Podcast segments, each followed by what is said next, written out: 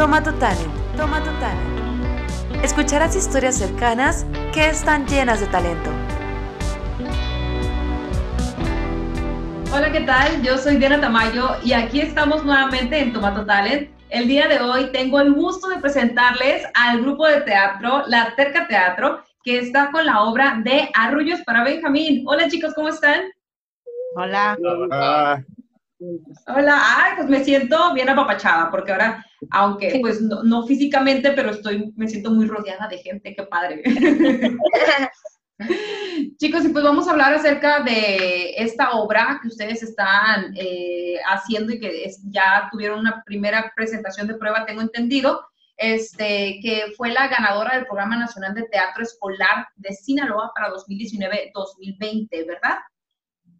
Sí, Entonces, pues para que ustedes mismos me echen la mano y que se presenten con las personas que nos están viendo en este video, iniciamos con la directora. A ver, adelante. ah, pues yo soy Teresa Díaz del Guante y soy directora del, de la Terca y del montaje este también. Vas, Fer. Ah, yo soy Fernanda Cuen, eh, actriz, músico. eh, Dios. Yo soy Jos López, soy músico, compositor del tema de la obra. ¿Qué tal? Yo soy Soren. Actúo en esta obra, interpreto a Benjamín. Y yo soy, por último, Cristian Samaniego y soy actor e interpreto a Hugo en la obra. Hugo. Bueno, y quisiera que nos, nos platiquen a las personas que nos están viendo ahorita y que están escuchando esto del Programa Nacional de Teatro Escolar. ¿Qué es teatro escolar? Bien, el Programa Nacional de Teatro Escolar este, es un programa a nivel nacional que propone la Coordinación Nacional de Teatro junto con otras instancias y para ser breve, la finalidad es este, abrir una convocatoria para que los grupos a nivel estado eh, propongan una obra con visión, con objetivos, con ciertos valores estéticos y sociales y se hace la convocatoria y varios grupos metemos o meten y se elige una, un montaje por, por, ciclo, por año, es decir, y por estado. Y la finalidad es llevar a, a los niños al teatro, eso es todo, ¿no? Es un programa que tiene mucho tiempo con nosotros y en, la, en esta edición pues nos tocó a nosotros ser los encargados, el grupo encargado de, de, de llevar a cabo el programa en el estado. Muchísimas felicidades. Antes ya les había tocado hacer teatro escolar también, o sea, que les llevaran a grupos. Va a ser el- la primera vez entonces que ustedes van a tener a, a muchísimos niños que estén interesados en el teatro y que vayan a verlos. Sí, es la primera vez. es la primera vez. Es como eh, su público va a estar súper orientado, entonces, ¿cómo se sienten respecto al mensaje que tiene que mandar la obra y por qué eh, seleccionaron precisamente, si nos pueden platicar un poco acerca de qué se trata Arrullos para Benjamín y por qué es esta obra y cuál es el mensaje que pretende mandar al teatro escolar? Fíjate que como grupo es la segunda vez que intentamos, o sea, esta fue nuestra segunda propuesta. El año, en la convocatoria pasada, porque sería el año antepasado, en la convocatoria pasada, eh, Ricardo Salgado y yo, que es, que es el escenógrafo Ricardo Salgado, que no está aquí hoy, eh, decidimos que teníamos que eh, vincularnos, generar un proyecto a través de las redes de trabajo, ¿no? Relacionarte con creativos de otro estado. Pero en esa convocatoria no, no quedamos, ¿no? Quedó otro grupo. Y nos quedó como la, la, la carcoma, como dicen, la cosita, el detalle, la espina de que, de, bueno, ¿qué hicimos mal, no? Entonces, lo que hicimos Ricardo y yo en un primer momento fue darnos a la tarea de buscar este, textos, ¿no? Que realmente tuvieran una conexión directa con, con, con, los niños del Estado. Yo venía saliendo de un proceso o estaba dentro de un proceso acerca de la desaparición forzada. Y cuando yo comencé con otros dramaturgos de otros estados este, a pedirles obras para leer, todo mundo así de, mándenle a Tere obras de desaparecidos. Y yo las leía y decía, qué pena, pero no. Las leía y aunque eran obras acerca de la desaparición forzada para niños, desde lo que a mí la experiencia de esa investigación me dio, yo decía, no, no tienen idea de lo que están hablando. Y allá como cosa perdida, eh, leí una obra, me cayó una obra de Hassam Díaz y me gustó, pero no terminé de conectar, pero me gustó cómo es, algo me llamó la atención del autor. Entonces le dije, me le presenté y le dije, ¿no tendrás otro texto? Y me dijo, tengo una obra que se llama Arrullos para Benjamín y es una obra que escribí a partir de unas cartas de mi bisabuelo. Entonces, no sé, me conectó porque es algo que a mí me gusta mucho, este asunto de, investigar y de lo familiar y demás. Y bueno, el caso es que me manda Arrullos para Benjamín y curiosamente, aunque no es una obra que aborde el tema de la desaparición, a mí me resonó muchísimo porque es una obra que habla eh, de desaparecer de muchas formas, habla del luto, habla de la ausencia y de la espera sobre todo, ¿no? Y de la esperanza y demás.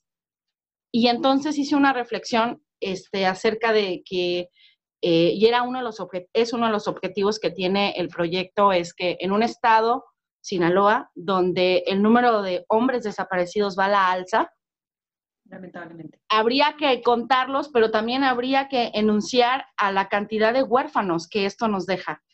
Y entonces cuando yo leía Rullos y bajo esa reflexión, este, a pesar, repito, que no es una obra que toma el tema de la desaparición, sí toca las fibras que siento yo que una persona que eh, vive una desaparición puede llegar a, tener. Porque además es una obra de la hermandad, ya te lo explicarán los actores, pero es una obra, y Fernanda, que tiene una eh, exquisita lectura de la obra, por cierto, pero es una obra de la hermandad, o sea, son dos hermanos que se llevan ocho años y uno sí conoció a su padre y el otro solamente la ausencia. Entonces, Hugo tiene toda una construcción para amortiguar la ausencia, amortiguar la desaparición de su padre, ¿no? Que pareciera que se fue como un acto de magia. Y, y, es una obra de la hermandad, más que de la ausencia, es una obra sobre cómo nuestra familia o nuestros hermanos, o dado el caso lo que tenemos alrededor, nos ayuda como a amortiguar todo eso. Oye, qué padre que puedan proyectar esto y que puedan mandar ese mensaje a los niños a través de algo tan entretenido como es el teatro. Entonces, ahorita que aproveche, voy a aprovechar que dices que ya que me lo platiquen los actores, pues Cristian y Soren, ustedes, Hugo y Benjamín, si me pueden platicar eh, cómo han vivido todo el proceso de, de esta obra. Soren. Inicio. Ok. Pues em, al principio, cuando me invitó la TT a, participar, pues obviamente me emocioné, le dije, claro que sí, cuenta conmigo.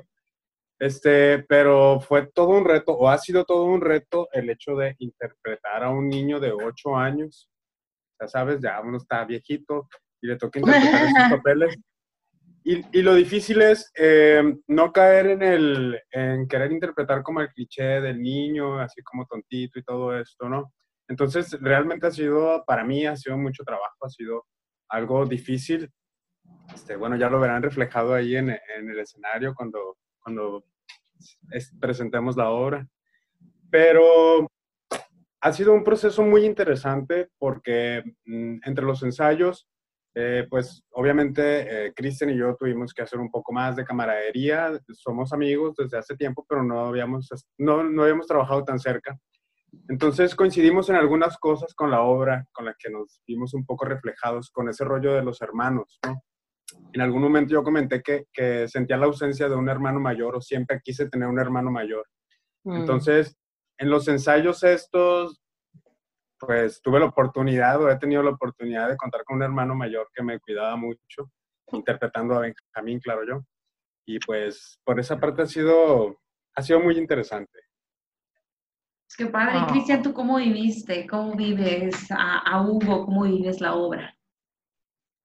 Pues mira, eh, fue, dentro de lo que cabe, fue un trabajo fácil porque no fácil de, de, la vaya de la dificultad, sino el proceso. Para mí ha sido más fácil que otros procesos porque hemos sido muy bien cobijados, o sea, por TT, por todo el equipo. Somos, vaya, un grupo de amigos y eso pues, facilita mucho el trabajo. Desde, y como dice Soren, eh, al principio sí era un poco complicado hallar eso porque a lo contrario de lo que dice él, yo soy el, mi experiencia personal, pues yo soy el, el hijo más chico. Yo no tengo hermanos menores. Y en cambio aquí tuve que adoptar el rol de hermano mayor. Pero igual pues uno se siente identificado porque pues, siempre tenemos un primo más chico, un sobrino, en el que uno siempre trata de protegerlo. Y aquí esta obra va mucho hacia eso. él trata de proteger siempre a Benjamín de que no quiera que él sufra lo que él pasó, pues, el abandono y todo eso. Y es una obra muy tierna, eh, dolorosa de cierta manera, pero eh, tiene un trasfondo muy, muy bonito, muy bonito, pero tienen ya que la vean, se van a dar cuenta del trabajo. Sí, ya ahí ya verán cómo, ya veremos cómo es el desenlace y cuál es el papel de Fer y Joss con la musicalización y cuál fue el reto de agregar todo este elemento a la obra. Pues bueno, eh, cuando a mí me habló la, la TT sobre el proyecto, la verdad que yo me puse nerviosa porque mm, de lleno como músico nunca había trabajado, bueno, solo en un, proyecto, pero eran tenía que tocar canciones que pues ya existen, ¿no? Entonces al principio empezó así como, oye, pues te mando estas propuestas y después de que hicimos lectura del, del texto, dijimos, no, pues, hay que hacer una rolita. Y ya ah, a partir de, de ciertos factores claves de la obra, pues no, no voy a dar spoilers, eh, pues e, escogimos, ¿no? Para como este sentido un poquito melancólico, ¿no? O nos fuimos por este detalle de, de musicalizar algo que esté entrañable, algo que te remote en la infancia, ¿no? Por eso es una nana, una canción de cuna. Escogimos la escala pentatónica, que es una que es hasta ahorita la, más antigua registrada. Es, incluso Bobby McFerrin, un músico increíble, habla de que esta probablemente está adherida a, a nuestro subconsciente eh, prácticamente desde que nacimos. La música es primitiva.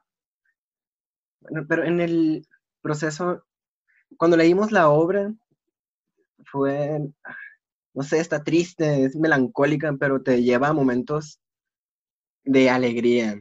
La obra tiene es, muchos matices. es muy dinámica, tiene muchos matices. Entonces, eh, en el proceso, a mí la música eh, a mí me da una imagen como de abandono. Yo pensé mucho en los niños rata de la Ciudad de México, que ah. viven en las alcantarillas, para, no sé, guiar los matices de, la canción. Porque al final de cuentas, eh, Benjamín Arroyos maneja el tema de la pérdida estos niños son, son abandonados también. Pues. Creo que transmiten, musicalmente se transmite esa emoción, o sea, la pérdida, el abandono, el vacío, pero también es alegre, porque pues estar es una pequeña batalla ganada. Oigan, y son este tipo de mensajes que son sensibles y difíciles de tocar a veces, pero que son situaciones que se viven. Entonces, que ustedes puedan eh, tratarlo de una forma muy amable y que lo hagan para un teatro escolar, yo creo que sí va a encontrar eh, un lugar para descansar dentro de los oyentes y quien se puede identificar de forma personal y si no es de forma personal, cuando menos empatizar. Y así cuando te llega una persona que vive una situación similar, tú ya también la, forma en la que lo percibes, la forma en la que hablas cambia, ¿no? En, la medida en la que nos podemos, podemos poner en los zapatos del otro. Por eso es, es, tan importante que este tipo de mensajes puedan ser digeridos de formas más amenas, como es el arte, como es el teatro. Entonces, chicos, pues muchísimas felicidades. Qué padre que hayan ganado eh, para poder presentar esta obra. No sé si quieran dar algún mensaje final para las personas que están viendo este video. Pues que estén pendientes, que estén pendientes de la, de la programación del ICIC, el ICIC es que nos va a programar, y de todas maneras, digo, creo que no creo que alguien contradiga el hecho de que es un proyecto que queremos que permanezca. Eh, confieso que, así como para cerrar, confieso que em, la iniciativa de Ricardo, y lo menciono porque para nosotros siempre ha sido muy importante trabajar con creativos de todo tipo y, e ir a más, e ir a más. Y, este, y creo que es un muy buen equipo de trabajo. O sea, Joss llegó después, o sea, después nos a Fer, ¿qué onda? ¿Te avientas la música? Eh, yo creo que uno de los grandes aciertos o magia que tiene este proyecto es que sin proponerlo, se conjugó un equipo de trabajo eh, desde que escogimos el texto y se nos fue juntando todo y de pronto, como bien dijo este Cristian, eh, nos encontramos entre amigos, ¿no? Y en particular, este, pues yo vengo, venía de este asunto de la desaparición y como con esa estela, digo, y la mantengo todavía porque todavía tengo un chorro de cosas que hacer. Y paradójicamente, este, un, sobre todo amigo de Fer, en algún momento fue alumno mío, este, una persona cercana a nosotros que sin darnos cuenta, bueno, no es que no sepamos que así se llama, se llama Benjamín, Fausto Benjamín, pero sin reflexionarlo así de repente un día fue como que nos fue a abrir los ojos y darnos cuenta que estábamos montando una obra que enunciaba este, eh, eh, la desaparición, el deceso de alguien que en ese momento en tiempo real nosotros estábamos pues aclamando, ¿no? Sobre todo Fer. Y creo que el conjunto de todas esas cosas hacen que el proyecto sea muy entrañable, ¿no? La hermandad que generaron los actores, la hermandad que tuvieron que generar conmigo, porque además mi proceso como director es muy diferente al que ellos han llevado en otros lugares, ¿no? Yo siempre soy muy íntima, y entonces ellos se tuvieron que subir al barco, sí o sí, ¿no? Y después viene Fer y luego se nos se queda Jos con nosotros y la verdad es que yo estoy muy contenta del equipo de trabajo. Hay más gente, falta Tania Mascareño, Alejandra Benítez, Elsa Oviedo, quien es que nos, nos diseña la identidad, pero pues lo único que puedo decir es que cuando nos vean en cartelera vayan a verla, porque la verdad es una obra que ahora sí que está hecha con mucho cariño. Y ahora sí estamos bien desesperados porque ya queremos estrenar. Mira lo que tengo. Qué bien la mariposa. Me apareció ahorita. Este es, este es, otro de los personajes que aparece en la obra, eso acompaña a Benjamín en, algunos, en algunas escenas. Ahí, vayan a ver la obra para que se enteren qué sucede con ella. Pues miren, yo también ya me quedé con la intriga, entonces yo también voy a ir a ver la obra, ya que salgamos todos de, de, esta situación y pues vámonos al teatro para poder verlo. Y voy a aprovechar ahorita lo que estaba diciendo Tete para decirles que pues ya hay una entrevista aquí mismo dentro de nuestro canal, una de Tete y otra de Fer, y que toca precisamente un tema eh, que como le están diciendo ustedes ahorita acerca de la desaparición o aledaño, para que también puedan entrar un poco más en contexto precisamente eh, todo, todo este mm, tributo que se está haciendo para estas, estas causas que necesitan apoyo, necesitan visibilización sobre todo, o sea, que los podamos ver. Y qué gusto que hayan armado este grupo, chicos. No me resta más que agradecerles muchísimo. Si quieren mandar un saludo rapidísimo, se vale. Adelante. Yo quisiera agregar una cosita. Pero respecto a lo que acabamos de hablar, a, mí me parece que uno de los mensajes más importantes que lanza Arrullos es que necesitamos voltear a ver a nuestros infantes y la manera en que nos comunicamos con ellos tiene que cambiar. La manera en la que le decimos las cosas que pasan, en, en la que nosotros los adultos les transmitimos la realidad, tiene que cambiar. Absolutamente.